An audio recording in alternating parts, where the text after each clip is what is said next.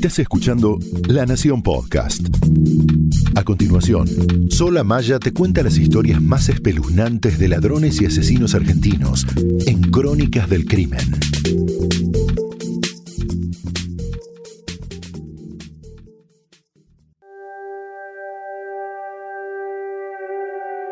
El 16 de enero de 1963, Juan Giorgia, vecino de la ciudad de La Plata, recibió la inesperada visita de un conocido. El hombre traía una valija y un colchón que pretendía dejar en esa casa. Le dijo que la valija contenía los restos de Andrés Sucuya, su cuñado, que se había suicidado y él quería incinerarlo. Asombrado y aterrorizado ante tal confesión, Georgia se negó a ayudarlo en ese macabro plan. En cambio, lo denunció a la policía. El extraño visitante quedó estampado en las páginas de la historia criminal argentina bajo el sobrenombre de El Griego. Se trataba de Juan Harhalich, un hombre que había llegado a la Argentina en 1948. Huía, según contaba entre sus conocidos, de los comunistas tras participar de la Segunda Guerra Mundial.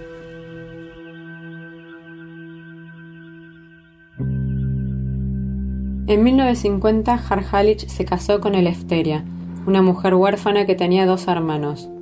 Uno de ellos era Andrés, quien vivía con la pareja y al parecer no se llevaba muy bien con su cuñada. El griego abrió un bar a metros de la estación de trenes de La Plata. Lo llamó el Partenón. El negocio tenía mucho movimiento.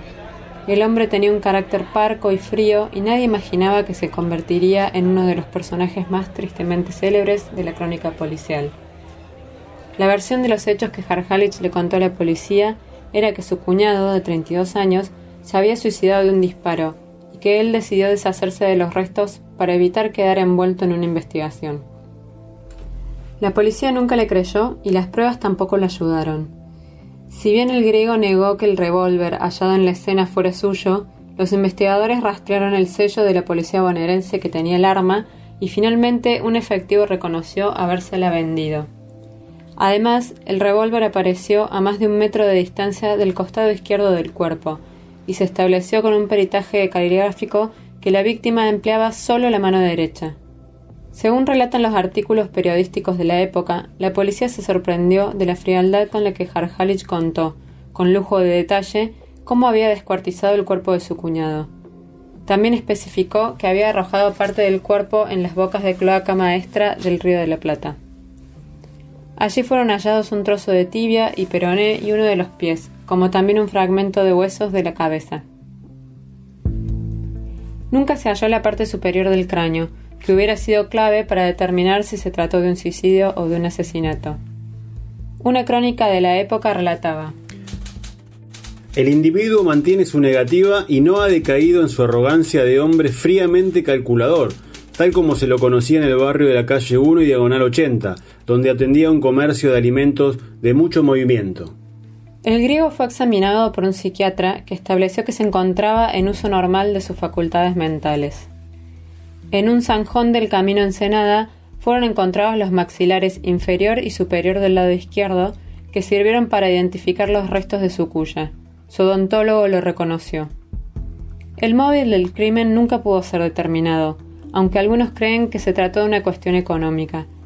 La víctima era propietaria de unas 10 fincas.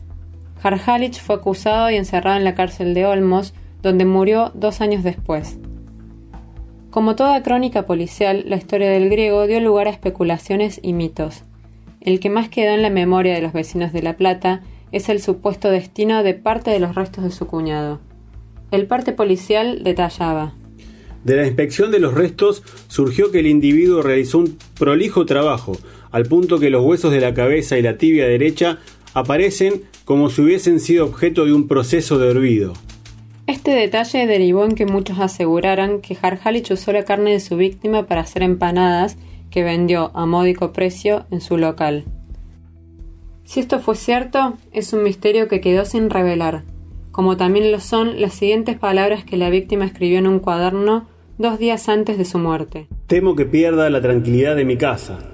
Mi cuñado, ese miserable inmundo, pretende hacer de las suyas. Cuando pienso que tuvo la felicidad en mis manos, me dan ganas de morir.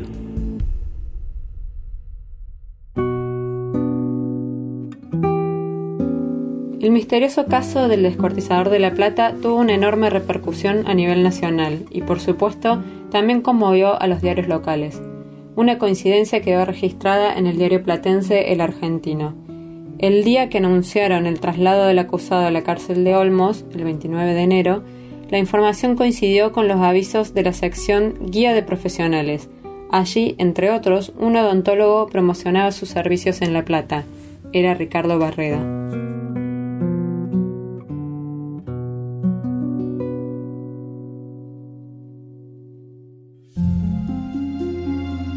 Es sabido que muchas veces la realidad supera la ficción, y el mundo del crimen es un gran ejemplo de esto.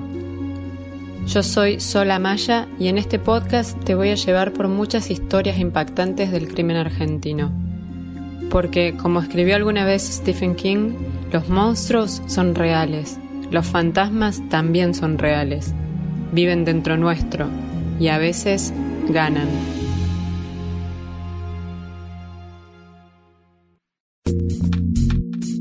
Esto fue Crónicas del Crimen, un podcast exclusivo de La Nación. Escucha todos los programas de La Nación Podcast en www.lanacion.com.ar. Suscríbete para no perderte ningún episodio. Estamos en Spotify, Apple Podcast, Google Podcast y en tu reproductor de podcast favorito. Seguí escuchando La Nación Podcast.